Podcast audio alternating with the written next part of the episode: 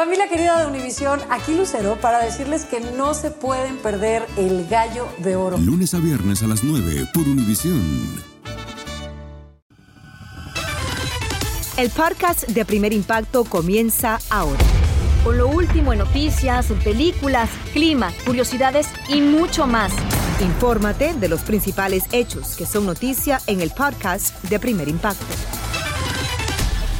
Hola, ¿qué tal? Y bienvenidos a Primer Impacto. Les saluda Michelle Galván. También les saluda Pamela Silva. Gracias por estar con nosotros. Comenzamos. Tres niños aparecieron muertos en una playa y la principal sospechosa es su propia madre. Desde Nueva York, Nayeli Chávez Geller tiene los detalles del macabro hallazgo. Veamos. Esta playa de Coney Island se convirtió en escena de terror esta madrugada cuando la policía descubrió los cuerpos inconscientes de tres niños de 7 y 4 años de edad y el más pequeño de apenas tres meses. Elizabeth Sepúlveda amaneció conmocionada ante la muerte de los hermanos. Triste. A mí nadie sabe lo que le pasó en la mente a la May.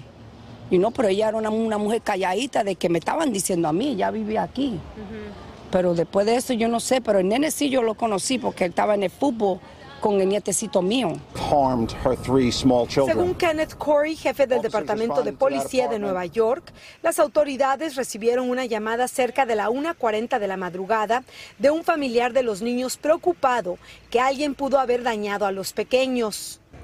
La policía acudió a la residencia de los menores, que esta tarde estaba custodiada por un oficial, y fueron recibidos por el padre de los niños, que les dijo que la madre se había ido con ellos a dar un paseo marítimo. Fue entonces que la policía recibió una segunda llamada de la familia de la mujer indicándoles que esta había sido encontrada sobre el malecón de la playa a unas dos millas del lugar donde me encuentro y donde fueron hallados los pequeños. La madre de 30 años estaba empapada y descalza y no hablaba con los agentes y se encontraba emocionalmente perturbada, dijo el funcionario. Los niños fueron transportados a un hospital cercano donde fueron pronunciados muertos. De momento, la madre ha sido arrestada por presuntamente haber ahogado a sus hijos y tras horas de interrogatorio en este cuartel fue llevada a un hospital para una evaluación psiquiátrica. Quedan pendientes los cargos formales en su contra. En Nueva York, Nayeli Chávez Geller, primer impacto. Gracias, Nayeli.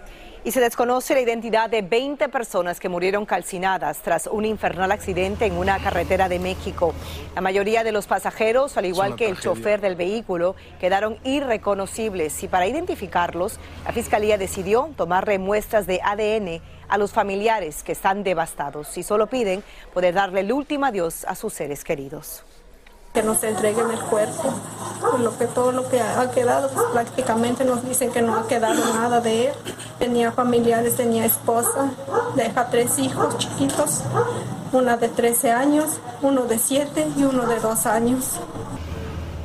Según las autoridades, el resultado de los exámenes forenses y los trámites burocráticos para entregar los cadáveres podrían tardar unos 20 días. Los restos de Isabel II reposan en Edimburgo en el quinto día dentro del protocolo para darle sepultura. Pasamos inmediato a Londres con Pablo Monsalvo para que nos explique cuál es la importancia de esta ceremonia fúnebre en Escocia para darle el último adiós a la reina. Adelante, Pablo. Hola, buenas tardes. Los saludo desde Westminster. Los restos de la reina reposarán esta noche en la ciudad de Edimburgo. Escocia era sin lugar a dudas su lugar en el mundo. Allí falleció en su residencia veraniega que tanto amaba. Miles de personas han salido a las calles para darle el último adiós en silencio, con banderas y hasta con cánticos alusivos a la reina, fue llevada desde el Palacio de Holyrood House hasta la Catedral de St. Giles en Edimburgo, Escocia. Los cañonazos de salva anunciaban el inicio del homenaje a la monarca, donde en una muestra de unidad, toda la familia real participó en el cortejo fúnebre encabezado por el nuevo rey Carlos III, junto a sus tres hermanos, Ana, Andrés y Eduardo. Pero la procesión se vio salpicada por este joven de 22 años de edad que le gritó al príncipe Andrés que era un hombre asqueroso. Y es que el segundo hijo de la reina Isabel II está privado de sus títulos militares por las acusaciones de abuso sexual a una menor y es motivo por el cual no viste uniforme como lo hicieron sus hermanos. El incidente no empañó los actos protocolares, que por hoy terminaron con la apertura de las puertas de la catedral para que los ciudadanos escoceses puedan presentar sus respetos durante el velorio frente al féretro revestido con la insignia real de Escocia, hecho de roble inglés, forrado de plomo, idéntico al que fue utilizado por su esposo, Felipe, en abril del 2021. Más temprano, el rey Carlos III recibió las condolencias de ambas cámaras del Parlamento. Dijo el nuevo rey que Isabel II dio un ejemplo de deber desinteresado que, con la ayuda de Dios y los consejos de sus señorías, está decidido a seguir. Mañana, el féretro será trasladado a Londres en medio de fuertes medidas de seguridad, porque se espera que millones de personas salgan a darle el último adiós a su reina. La pregunta en realidad para mí es cómo existe una monarquía que no está sostenida por Isabel. Me impactó mucho y sobre todo cómo lo toman las personas que viven aquí. Desde hoy ya se vieron largas filas y gente apostada en la calle para asistir al velorio de Estado. Será la única hija mujer que tuvo la reina, la princesa Ana, quien acompañará sus restos mortales en un vuelo especial de la Fuerza Aérea Real que mañana llegará hasta esta ciudad. Luego se instalará en Westminster, el edificio que se encuentra a mis espaldas, la capilla ardiente para que la gente pueda despedirse por última vez de su soberana. Regresamos a estudios. Muchísimas gracias, Pablo. Cada rincón de Reino Unido es un centro de homenaje para la reina Isabel II. Vamos a cambiar de información y es que cinco víctimas de abusos sexuales presentaron una demanda contra la Iglesia la Luz del Mundo en una corte de California. Las mujeres fueron ultrajadas por el líder de la congregación, Nazón Joaquín García, que se declaró culpable en el mes de junio y cumple una condena de 16 años de prisión. Las demandantes acusan también a la esposa y los hijos del autoproclamado apóstol de Jesús de ser cómplices de sus delitos y exigen una indemnización. Saldrá de la cárcel el ex líder del cartel de Guadalajara. Un juez en México le concedió la prisión domiciliaria a Miguel Ángel Félix Gallardo, mejor conocido como el jefe de jefes, por su delicado estado de salud. Como usted sabe, el narcotraficante de 76 años de edad ha estado preso desde 1989 por el asesinato de un oficial hispano de la Agencia Antinarcóticos de Estados Unidos, Kiki Camarena. Y mientras cumple el resto de su larga condena, que le quedan aún 44 años, será ahora en su hogar y tendrá que usar, eso sí, un grillete electrónico. Mire, usted crece la esperanza en Ucrania tras una victoria del ejército que logró recuperar parte del territorio ocupado por los invasores. El gobierno ruso tuvo que admitir que perdió el control del noreste del país, pero en represalia ordenó atacar edificaciones militares y civiles. los bombardeos contra centrales de energía eléctrica han dejado a oscuras a casi toda la población. Una mujer asegura que su vida estuvo en peligro tras permanecer durante varias horas encerrada sin ventilación dentro de un avión. Eso fue en República Dominicana. Efectivamente, bueno, y como nos cuenta Indira Navarro, la aerolínea ofreció disculpas y prometió además devolverles el dinero por este insólito incidente. Véalo. Es la denuncia que hace esta artista fotográfica después de que el vuelo 2538 de JetBlue sufrió daños técnicos en una pista del aeropuerto de República Dominicana, lo que produjo un retraso de casi seis horas. Llegué con todas las esperanzas de irme a un viaje normal como los que uno programa y hace para llegar a Puerto Rico y eso se convirtió en una tremenda pesadilla. Los pasajeros estaban desesperados por el sofocante calor y es que estuvieron casi tres horas sin ventilación. Comencé a sentir que ese sueño que te da cuando te está faltando oxígeno al cerebro, que tú sientes que te vas a dormir, así es que te mueres cuando te mueres por falta de oxígeno. Sara sobrevive con un pulmón y utiliza una máquina de oxígeno cuya capacidad se agotó durante el retraso del vuelo. Claro que temí por mi vida. Para poder estar dentro del avión con oxígeno, lo que hice fue que de 5 litros que necesito, lo bajé a 2 es decir, que yo estaba respirando menos del 50% de lo que a mí me corresponde. Ante la situación, Sara y un segundo pasajero fueron trasladados en ambulancia al dispensario médico del aeropuerto, en donde, según ella, ningún personal de la aerolínea los acompañó. La aerolínea JetBlue, mediante un comunicado, explicó que la cliente que solicitó asistencia médica debido a problemas con su tanque de oxígeno personal portátil, según su conocimiento, fue atendida en las instalaciones médicas del aeropuerto y voló en JetBlue a San Juan. Dijeron que el vuelo se retrasó debido a problemas de mantenimiento, incluyendo que el aire acondicionado terrestre no estaba funcionando correctamente y que debido a las circunstancias decidieron reembolsar el costo del vuelo a los clientes y adicionalmente proporcionarán un crédito en JetBlue. JetBlue pidió disculpas por la incomodidad y los inconvenientes causados por la situación. Desde hace varios meses en el país llueven las quejas contra JetBlue por los continuos y extensos retrasos en los vuelos. Por eso legisladores pidieron que se tomen medidas drásticas contra la aerolínea. Al gobierno dominicano que le cancelen la licencia a JetBlue. Es un abuso incalificable que solo lo están cometiendo con la República Dominicana.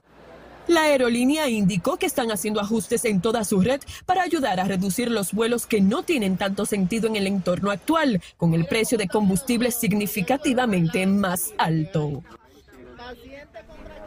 Y tras hacer la denuncia, Sara nos dijo que está considerando ahora demandar a JetBlue por poner, según ella, en riesgo su vida. Efectivamente, bueno, por su parte las autoridades dominicanas están investigando este controversial incidente y lo mantendremos al tanto aquí en Primer Impacto. Aloha mamá, ¿dónde andas? Seguro de compras. Tengo mucho que contarte. Hawái es increíble. He estado de un lado a otro con mi unidad. Todos son súper talentosos. Ya reparamos otro helicóptero Blackhawk y oficialmente formamos nuestro equipo de fútbol. Para la próxima te cuento cómo voy con el surf y me cuentas qué te pareció el podcast que te compartí, ¿ok? Te quiero mucho. Be All You Can Be, visitando goarmy.com diagonal español. Dicen que traigo la suerte a todo el que está a mi lado. Y esa es mi mala fortuna. Basada en el clásico de Juan Rulfo, llega Univisión, El Gallo de Oro. Supongamos que la caponera puede inclinar la suerte a quien ella quiera. ¿Estás tardando en conquistarla? Con Lucero, José Ron y Plutarco Asa. Este gallo está cambiando la vida. En una historia legendaria de amor y azar. No trates de cambiarme, no lo vas a lograr. El Gallo de Oro, lunes a viernes a las 9 por Univisión. Escucha los reportajes más relevantes del día en el podcast de Primer Impacto. Frente a las cámaras, la vida de nuestra querida cantante y presentadora dominicana Charitín Goico, mejor conocida como la rubia de América, sabemos que ha sido un libro abierto. Nuestra querida Charitín, pero en secreto ha enfrentado momentos muy duros que plasmó en un libro y nuestra colega Daniela Polanco se encontró con ella en Nueva York en una primicia, lo cuenta todo. Adelante, Daneida, cuéntanos. Vas así, siga para adelante. La rubia de América y con nuestra querida Charity Goico nos encontramos en Nueva York, donde radica ahora, para que en primicia nos hable del libro que presentará mañana sobre su fascinante vida. El tiempo pasa, pero yo no. Una frase muy tuya. ¿Cuándo decides hacerlo? No lo pensé muy de joven hacer esas cosas. Nunca pensé hacer un libro con mi, con mi historia. Yo soy, soy como un poco privadita. Una um, editora mundial se me acercó. Charo, mira tu libro. Yo, caramba, quiero, tengo, tengo que hacerlo, pero no tengo el tiempo ahora, mi esposo está enfermo. Y recuerdo que mi hija me dijo, mamá, no debes morirte sin hacer esa historia. El libro comienza con una dolorosa revelación sobre su padre. Tu madre, tú y tus hermanas fueron víctimas de violencia doméstica también. Eh, ¿Cómo viviste tú esos primeros años eh, de, agresión? Es duro contarlo porque yo no quiero que mi padre llore en el cielo. Sí hay el camino de usted salir de una casa, aún la mujer, la madre, de una casa donde hay, donde existe eso. Es lo que le quiero mandar a la mujer. Y yo escribí esta parte eh, con el respeto a mi padre porque yo soy una copia de él. Todo mi humor lo heredé de mi papá. Al final lo perdonaste. Totalmente. Totalmente. Estás tocando, estás tocando un tema fuerte para mí, Dareida. También tuviste un gran amor, que fue Don Elín. A mí me encantó la historia cuando contaste cómo lo conociste, pero más me impactó cuando tú dijiste que te casaste, pero que duraste un tiempo y no hubo nada de nada. ¿Cuánto duraste? Casi dos meses. ¿Qué? La verdad que contar esa cosa en ese libro está fuerte también, pero diga, ¿lo ¿cuento mi historia o no cuento mi historia? Pensaríamos que quizás el capítulo cuando hablas sobre su, su proceso con el Alzheimer fue uno de los más difíciles para ti. Yo viví todo eso y fue muy fuerte para mí ver a mi esposo, el hombre que me, me acompañó la vida entera, que me hizo estrella a mí, que era aquella inteligencia, ver los 10 años de su vida completamente ido del mundo, hasta que al final ya no, no, sabía quién era ni existía. Haces unas premoniciones que, que, has presenciado muerte. Yo quiero que la gente lea eso en el libro, porque yo hablar de eso para mí, la Neida, es de las cosas más fuertes que tengo, porque desde muy niña, hasta los ocho años comencé con esto, y yo, eh, para mí, mi esposo decía, son dones, no, son problemas. para mí no eran dones, para mí lo rogaba a Dios, quítame este problema. Uno de los capítulos que no podía faltar en este libro es de la eterna rivalidad que tuviste con Iris Chacón, quien fue una, una vedette eh, famosísima. famosísima de Puerto Rico y ex de Don Elín. Ex de mi esposo, imagínate, todo junto. Exacto, pero fue bonito también entender que no hubo aquella rivalidad. Que pasa que nos pintó una, rivalidad de la cual vivíamos y tampoco se podía matar de temprano, porque eso nos dejó mucho dinero a ella y a mí. Otro de los capítulos que a mí me encantó leer fue aquel largo beso que te diste con Andrés García, que tú decías que era el más largo del mundo. Fue el más largo del mundo porque nunca dijeron corten. Y yo, por respeto a mi disciplina, a una persona como yo tan recta, y era un tipo bastante agraciado. ¿Estaba rico? Acuérdate que la gente como yo, ¿no? Es decir, que, un beso de novela, para mí un beso era un beso. Te fuiste a España a hacer un, disco eh, con Camilo VI. Eh, y él fue parte importante de ese cambio drástico tuyo, que de tu larga cabellera. Me tranquiló, pero no, cuéntame, así, me quitó, me dejó sin pelo. etapa. Cuando mi, mi, esposo me vio, un hombre que era mi, mi representante. Un infarto le iba a No, no, ellos yo, no me quiero acordar, por eso que las, vivencias no son, no son fáciles. A la fallecida cantante Jenny Rivera también la recuerda con mucho cariño. ¿Te quedaste en su casa? ¿Qué viviste así como resumido allá? Ella lo que vi fue una persona que me adoraba. Parece que ella había crecido viéndome en la televisión. Yo conocí una familia tan maravillosa que nunca podré olvidar. Nunca al igual hiciste muy buena relación y te quedaste en su casa también con la cantante mexicana Tatiana. Sí, ahí, hay, eh, una historia que yo quiero que la gente lea. Sí. Porque contarla me, contarla me da sentimiento. Vi que le pediste perdón. Sí, solamente voy a decir eso, y le pido perdón. Si lo puedo hacer a través de este programa, que algún día me perdone. En mi libro está esto, pero fue una persona maravillosa conmigo y el error fue mío, Tatiana y les pido perdón. Para entender qué pasó entre ellas, tendrán que comprar el libro que se presentará mañana en una librería en la Gran Manzana. A toda mi gente bella de primer impacto, aquí está Charitín con mi libro. Eh, de corazón, gracias por este tiempo que me han dado aquí en Primer Impacto. Agradezco mucho este espacio, por así le mando a mi público, mi corazón, a través de este libro. Y realmente eh, es mi historia, mi historia real. En Nueva York, Taneida Polanco, primer impacto. Y siempre aprendemos de ti, Charitín. Esa sencillez que tienes, esa experiencia que definitivamente vas a reflejar en tu libro. Te deseamos muchísimo éxito, un éxito de impacto como el que has tenido hasta el día de hoy. Y tenemos más para usted aquí en Primer Impacto, y es que se agrega un nuevo capítulo en la guerra entre el cantante Ricky Martín y uno de sus sobrinos. Ahora el joven presentó en Puerto Rico una denuncia de agresión sexual contra su tío. La boda del artista dijo en un comunicado que las acusaciones son ofensivas, falsas y forman parte de un patrón de acoso contra el cantante boricua, quien la semana pasada demandó a su sobrino por empañar su imagen con falsos alegatos y le exige además una indemnización de al menos 30 millones de dólares. El cantante mexicano Emanuel incursiona en el regional mexicano con una canción que tiene acordes de mariachi y de la pluma del popular compositor Fato se titula ¿Cómo quieren que la olvide? Lo que dijo que nunca cantaría es reggaetón y explica sus razones. Vamos a escucharlas. Son fuertes. Yo creo que pues yo tuve una mamá y cinco hermanas. y no me, gusta, no me gustaría que ninguna de mis hermanas le dijeran eso.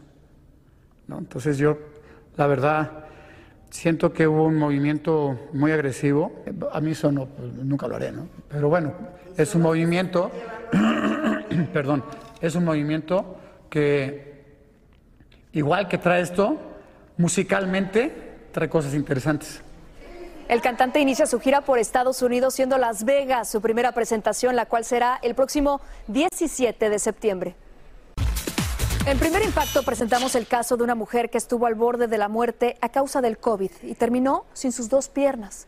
Como nos cuenta desde Argentina Juan Carlos Gutiérrez, lanzamos un llamado de ayuda y muchos de ustedes tendieron su mano solidaria para que esa humilde abuela viera cumplido su más grande sueño.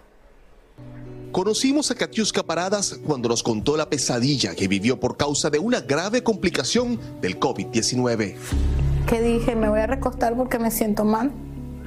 Me recosté y me desperté al mes siguiente. con cuando me despierto que veo a, a mi hija diciéndome, mamá, estás viva, estás viva, no entendía lo que me estaba pasando. La infección le había ocasionado un colapso general de sus órganos. Sin oxígeno en sus extremidades, tuvo un proceso de necrosis. Los tejidos estaban muriendo y un colapso general era solo cuestión de tiempo. Ese fue el momento en que su hija tomó una grave decisión. Tuve que decidir entre verla viva, sin las extremidades, o, dejar que, que la enfermedad siguiera su curso. En una carrera contra la muerte, los médicos tuvieron que amputarle las dos piernas, los dedos de la mano izquierda y parte del índice de la mano derecha.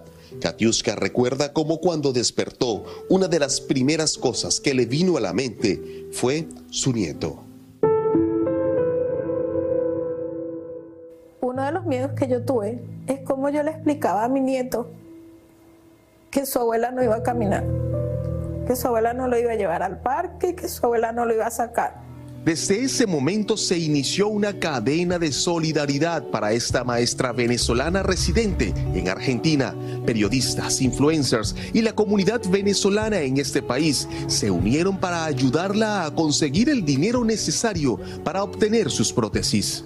Pero fue con el aporte de ustedes, los televidentes de nuestro programa, que se pudo lograr reunir los más de 2.500 dólares que costaron las prótesis de Katiuska.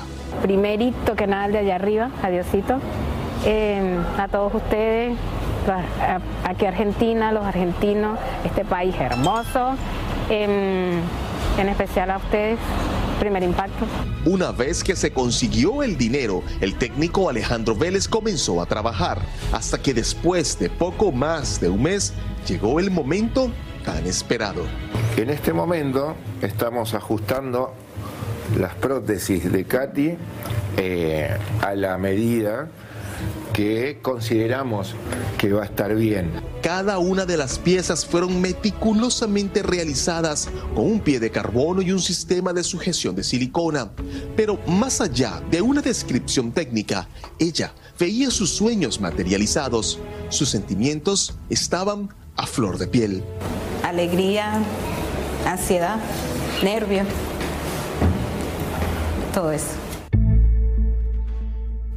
Técnico procedió a retirar las vendas y los pilones con los que Katiuska estaba entrenando, pero al intentar colocar la base de silicona, no entraba.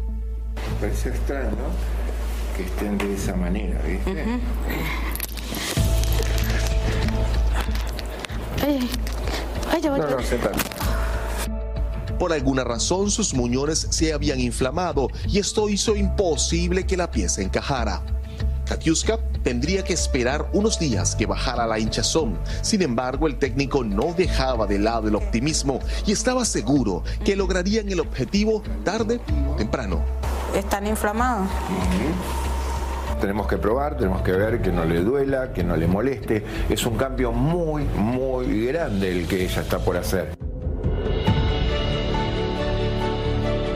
Transcurridos los siete días necesarios, la inflamación bajó y esta vez la prueba resultó todo un éxito. Las piezas encajaron a la perfección y ya sería solo cosa de ajustes y tiempo para que se acostumbrara. Para nosotros fue reconfortante verla ahí, parada sobre sus dos nuevas piernas.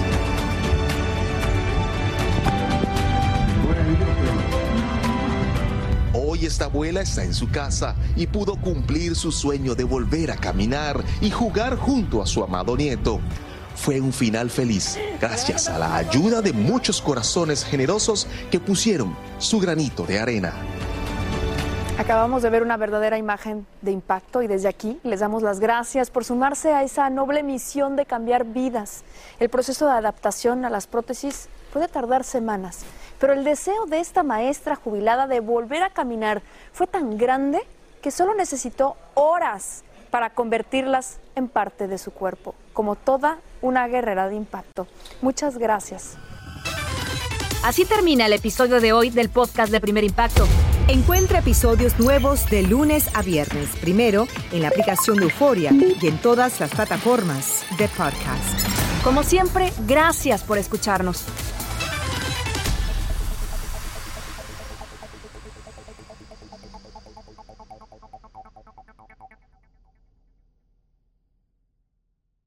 Aloha mamá. Sorry por responder hasta ahora. Estuve toda la tarde con mi unidad arreglando un helicóptero Black Hawk. Hawái es increíble.